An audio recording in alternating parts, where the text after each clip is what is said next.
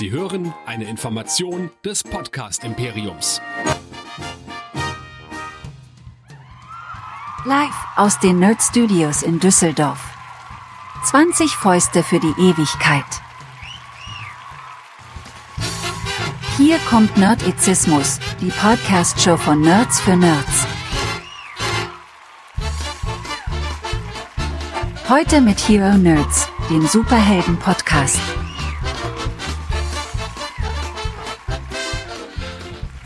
Und hier sind eure Gastgeber. Hier ist Chris, Lea und Michael. Herzlich willkommen zu einer neuen Ausgabe der Hero Nerds, dem Superhelden-Podcast hier bei nerdizismus.de. Mein Name ist Chris und ich bin heute hier alleine. Ich möchte euch meine Eindrücke schildern zum 26. MCU-Film, nämlich Eternals. Ich habe mir den Film in der Preview angeschaut und möchte euch in den kommenden Minuten spoilerfrei mal meine Eindrücke, Gedanken zu diesem Film schildern und wie gesagt ohne Spoiler hier jetzt einfach mal sagen, was ich davon halte. Am 11.11. .11. Hello, Alaf, Ahoi. An dieser Stelle schon mal vorauseilt wollen wir dazu einen Stream machen. Dann wird wahrscheinlich auch der Michael und die Lea dabei sein. Dann werden wir auch noch die letzte Folge What If kurz besprechen. Die sind wir euch noch auch noch schuldig. Von daher haben wir euch nicht vergessen. Es dauert nur ein bisschen. Wir hatten gerade mit den Cons sehr viel zu tun. Hier jetzt also mein Eindruck zu Eternals. Der zweitlängste MCU-Film mit 157 Minuten. Wer mich kennt, weiß, habe ich schon ein Grundproblem mit, vor allem wenn man nichts zu erzählen hat. Und man muss leider auch anerkennen, dass Chloe Sau auch nicht viel zu erzählen hat. Von ihr stammt das Drehbuch, sie hat auch Regie geführt. Chloe Sau hat ja einen Oscar bekommen mit Nomadland im letzten Jahr und ist natürlich so ein bisschen der Shootingstar. Und dann ist es natürlich auch durchaus lobenswert von Marvel, beziehungsweise Kevin Feige da so einen Regisseur beziehungsweise Regisseurin reinzuholen. Aber ob das so die richtige Idee war, ich weiß es ehrlich gesagt nicht. Worum geht's in die Eternals? Nun im ewigen Kampf der sogenannten Celestials, riesiger Welten- und Universumserschaffer gegen ihre Erzfeinde, die Deviants, werden zehn mit gottähnlichen Fähigkeiten ausgestattete Eternals auf die Erde geschickt, um die Menschheit vor den Deviants zu bewahren, über sie zu wachen und zu entwickeln. Im Folge des Films entspinnt sich der übliche Kampf gegen Gut und Böse, der wahrlich kein Innovationspreis gewinnt und sich irgendwie so anfühlt, als würde man eine Doppelfolge von The Boys gucken. Der Cast, der so divers ist, dass er direkt aus dem feuchten Traum der grünen Jugend entsprungen sein könnte, ist dann auch so ein bisschen das Hauptproblem. Und zwar die schiere Anzahl der Eternals. Wir haben derer neun und es dauert über eine Stunde, äh, bis wir überhaupt mal wissen, worum es eigentlich jetzt gehen wird. Gehen wir mal kurz auf die Eternals ein. Wir haben einmal Gemma Shen als Cersei, das ist schon ein Problem. Nicht Gemma Chan, sondern ihr Name. Warum? Weil mit Richard Madden als Icaris und mit Kit Harrington als ihr Freund Dane gleich zwei der Stark-Brüder aus Game of Thrones mitspielen und wenn die dann mehrfach im Film sagen Cersei, I love you, dann zieht einen das irgendwie raus. Ob das ein Joke sein sollte, ich weiß es nicht. Angelina Jolie ist dabei als Athena. Deren Spiel schwankt irgendwie zwischen Overactim aller William Shatner und ambitioniertem Laienspiel. Es ist wirklich sehr, sehr seltsam, was sie da von sich gibt. Und ich glaube, sie hat auch das Interagieren mit ähm, CGI-Charaktern, das ist definitiv nicht ihre Stärke. Als Comic Relief dient Kumail Nanjiani. Ich hoffe, ich spreche ihn richtig aus. Den kennt ihr vielleicht, wenn ihr Man in Black International gesehen habt. Da spricht er eins der Alien.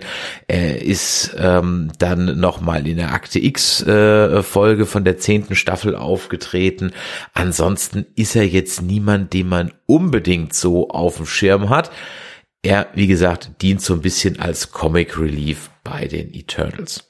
Dann haben wir ähm, Lauren Ridloff als McCurry und da habe ich mich durchaus gefreut. Ihr kennt ja wahrscheinlich unseren Podcast Dead Nerds Talking und sie ist ja also mit ihrer Rolle der Conny ein fester Bestandteil von The Walking Dead. Ich weiß gar nicht seit der, weiß gar nicht seit der siebten Staffel oder so irgendwas. Problem hier ist, dass die Gehörlosigkeit der Schauspielerin und damit auch der Rolle innerhalb dieses Plots keinen Sinn macht, spätestens dann, wenn man weiß, wer oder was diese Eternals sind. Da kann jetzt die Schauspieler nichts dafür, das ist aber innerhalb des Plots dann irgendwie ein bisschen komisch. Dann haben wir Brian T. Henry als Hephaistos oder Fastos, wie er genannt wird. Der hat auch, sag ich mal, in letzter Zeit, vielleicht könnt ihr den gesehen haben in Godzilla vs. Kong. Er hat in Joker mitgespielt. Er leiht seine Stimme ab und zu in Bojack Horseman ja, mir war der auch nicht so bekannt, aber das ist ja nicht schlimm, wenn man allzu viele bekannte Gesichter hat, dann holt einen das ja unter Umständen auch noch mal ein bisschen raus.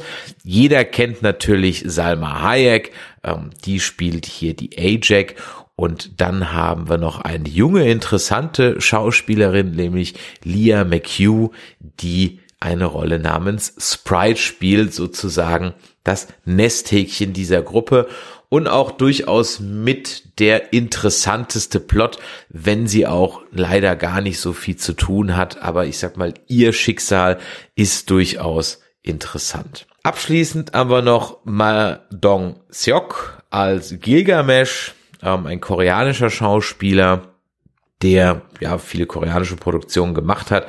Wer vielleicht mal ähm, Train to Busan gesehen hat, da könnte er ihm aufgefallen sein. Ähm, er hat in der Netflix-Serie Sense8 mitgespielt. Ich persönlich kannte ihn jetzt auch nicht. Er ist so ein bisschen wie Wong bei Doctor Strange. Ja, so könnte man so ein bisschen seine Rolle haben. Und der letzte in der Runde ist dann noch Barry Keoghan, ähm, ein irischer Schauspieler. Den habt ihr vielleicht schon mal in The Green Knight gesehen oder in Dunkirk oder in der Tschernobyl Miniserie. Das ist dann auch so ein Problem. Ich habe ja den Film im Original gesehen und wohingegen sonst, sage ich mal, bei solchen Blockbuster-Produktionen ja durchaus im Hochenglischen, ja, also gesprochen wird, darf hier jeder seinen eigenen Akzent mitbringen.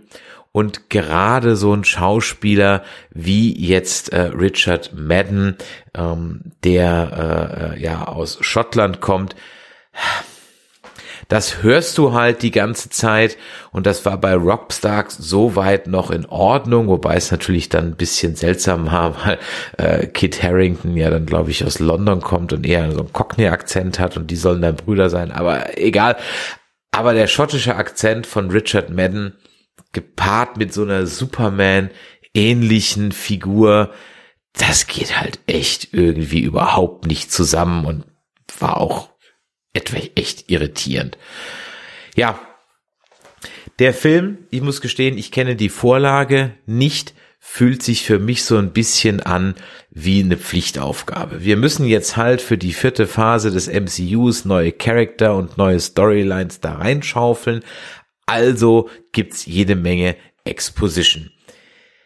Das Problem ist, es gibt nicht eine große Anfangsexposition, die wird gerade mal kurz über eine Texttafel abgehandelt. Nein, der Film, das Storytelling wird immer wieder unterbrochen mit Rückblenden, mit Flashbacks zu einzelnen Charakteren, zu einzelnen Storysträngen und das holt einen irgendwie immer wieder so ein bisschen raus. Man denkt sich so, jetzt geht doch mal vorwärts. Ja. Die Grundhandlung hatte ich vorhin ja schon so ein bisschen gesagt. Man hüpft dann in die Zukunft und man muss am Ende des Tages die Band wieder zusammenbringen. So fühlt sich das an. Überhaupt fühlt sich dieser Film an, als wäre er gar nicht aus dem MCU. Das Ganze, diese Eternals fühlen sich an mehr wie so ein Avengers Rip-Off oder wie so eine Parodie. Ich hatte es eingangs schon gesagt, es fühlt sich an wie eine Doppelfolge von The Boys. Ja. Ich bin auch zweimal eingenickt in dem Film. Ich bin wirklich zweimal bei so zwei riesen Exposition, nein, es war ja nicht mehr Exposition, es war eher so zwei überlange, wir erklären es nochmal und nochmal und nochmal und dann das andere war so ein Prep-Talk. Ähm, bevor es dann äh, in den Endkampf geht, bin ich wirklich eingenickt, keine Ahnung, für jeweils mal eine Minute, anderthalb. Ich habe aber auch halt nichts verpasst.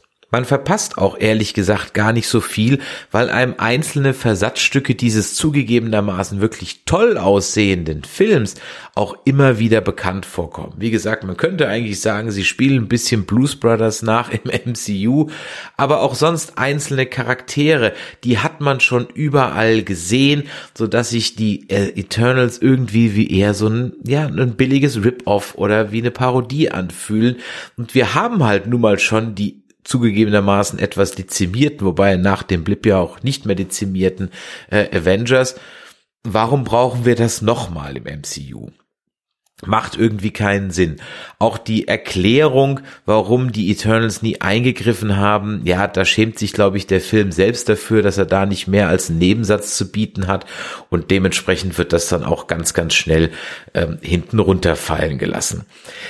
Der eine Bösewicht ähm, von den Deviants, der nennt sich Crow und der ist auch ehrlich gesagt mehr oder weniger so reingewurschtelt und so überflüssig wie seinerzeit der weiße Ork bei The Hobbit. Azog hieß der, glaube ich. Ja, was soll man sagen? Er ist nicht wirklich bedrohlich. Im Gegenteil, man hat zwischendurch sogar mal ein bisschen fast Mitleid mit ihm. Und äh, was dann sonst noch an Enthüllungen kommt, möchte ich an dieser Stelle jetzt gar nicht ähm, äh, näher erläutern. Ansonsten ist das auch ein extremst chauvinistischer Film. Und zwar chauvinistisch im Sinne, dass hier also es darum geht, dass die Erde eigentlich im Mittelpunkt steht und die Erde gerettet werden soll und die Eternals eigentlich gar nicht so genau wissen, warum.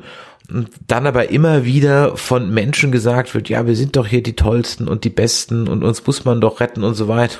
Und man denkt sich halt, also aus der Sicht der Eternals eigentlich so, nee, eigentlich nicht.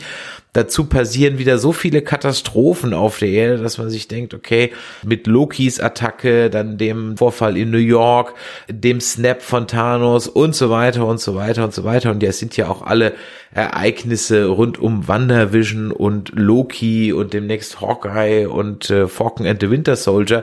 Also in dieser Welt willst du eigentlich als Normalo gar nicht mehr leben, weil es passiert ja dauernd irgendwas und auch hier ist natürlich die Erde wieder ähm, am Rande des Abgrunds, aber auch das ist ja nichts Neues.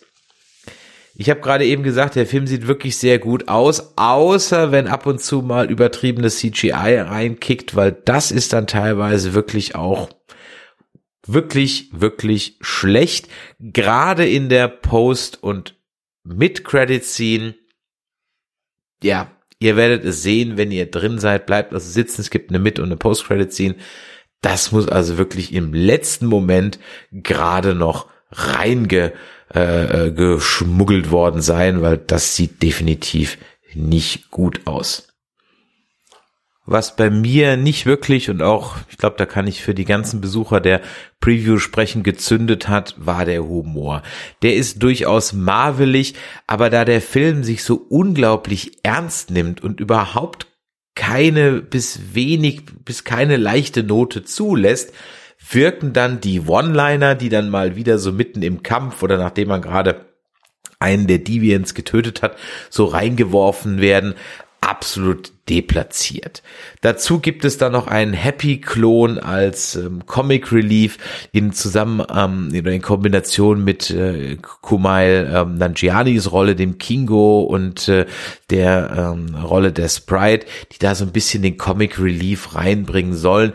Aber auch das funktioniert so la la und wie gesagt, das hat auch im ganzen Kino nicht wirklich so hundertprozentig gezündet es waren auch manchmal, ja, wie soll ich sagen, wo man gemerkt hat, das soll jetzt lustig sein, es kam halt wirklich überhaupt keine Reaktion aus dem Publikum.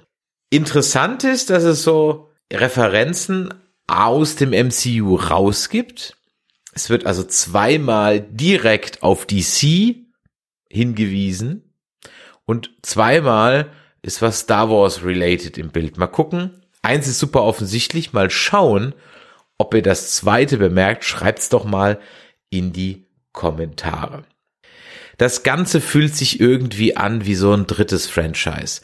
Für mich, wenn ich das in einem Rutsch sehe, ähm, fügt sich das überhaupt nicht ins MCU ein. Diese Charakter an der Seite von Thor und ähm, von, äh, wer lebt denn eigentlich noch? Loki, ähm, Hawkeye, Black Widow, who, wen auch immer, die passen für mich wirklich da überhaupt nicht rein. Es fühlt sich so an, als gäbe es jetzt neben dem Marvel-Universum und dem DC-Universum jetzt halt noch dieses Eternals-Universum. Ist aber nicht so, denn die müssen ja in Phase 4 jetzt da noch anfangen mit Doctor Strange, Captain Marvel, Spider-Man etc. zu interagieren und irgendwie passt das für mich nicht.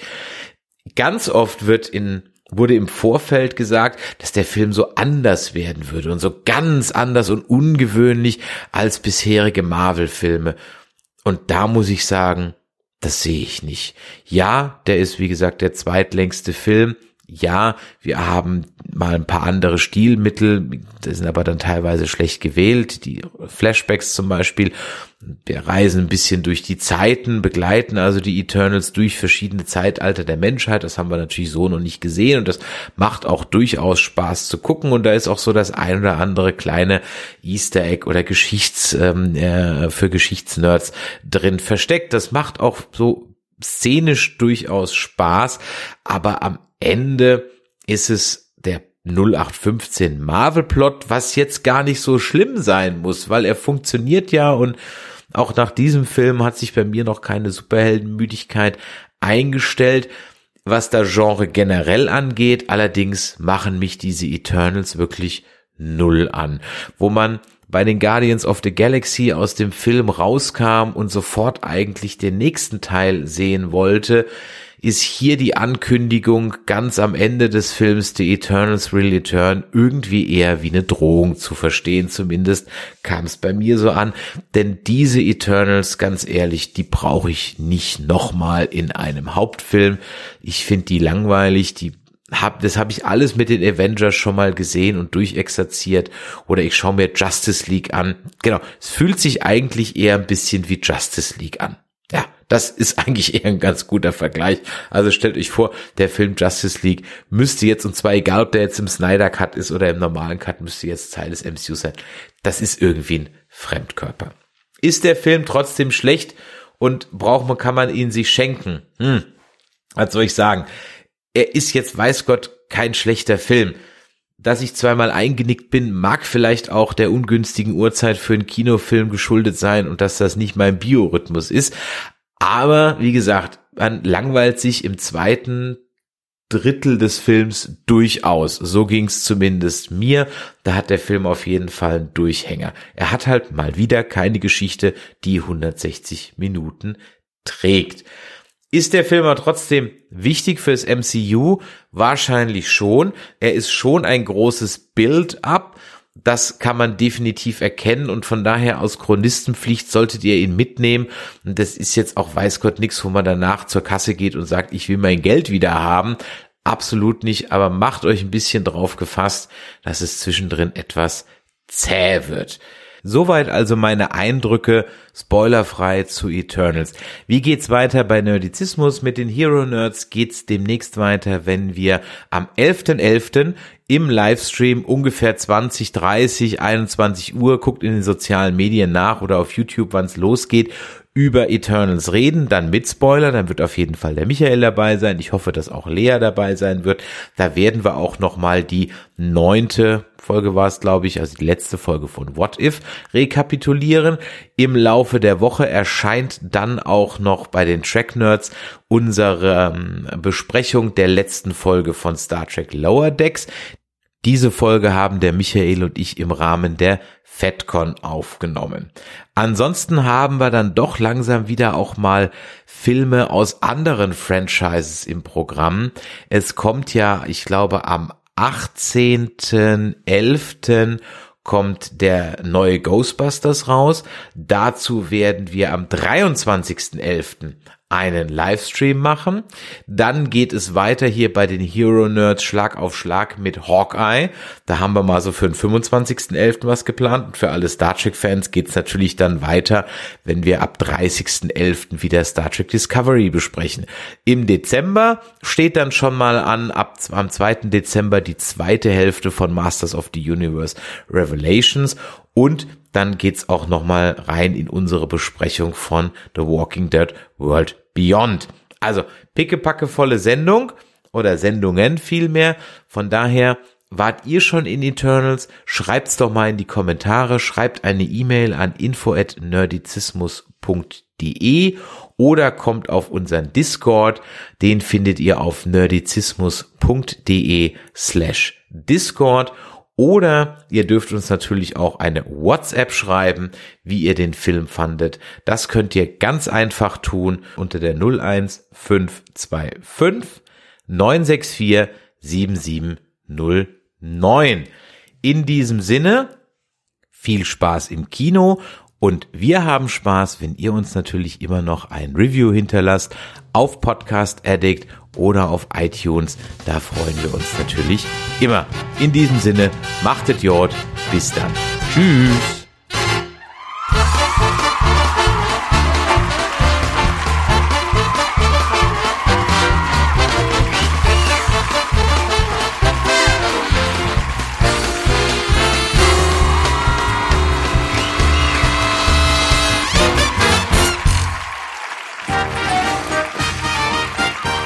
Produktion des Podcast Imperiums.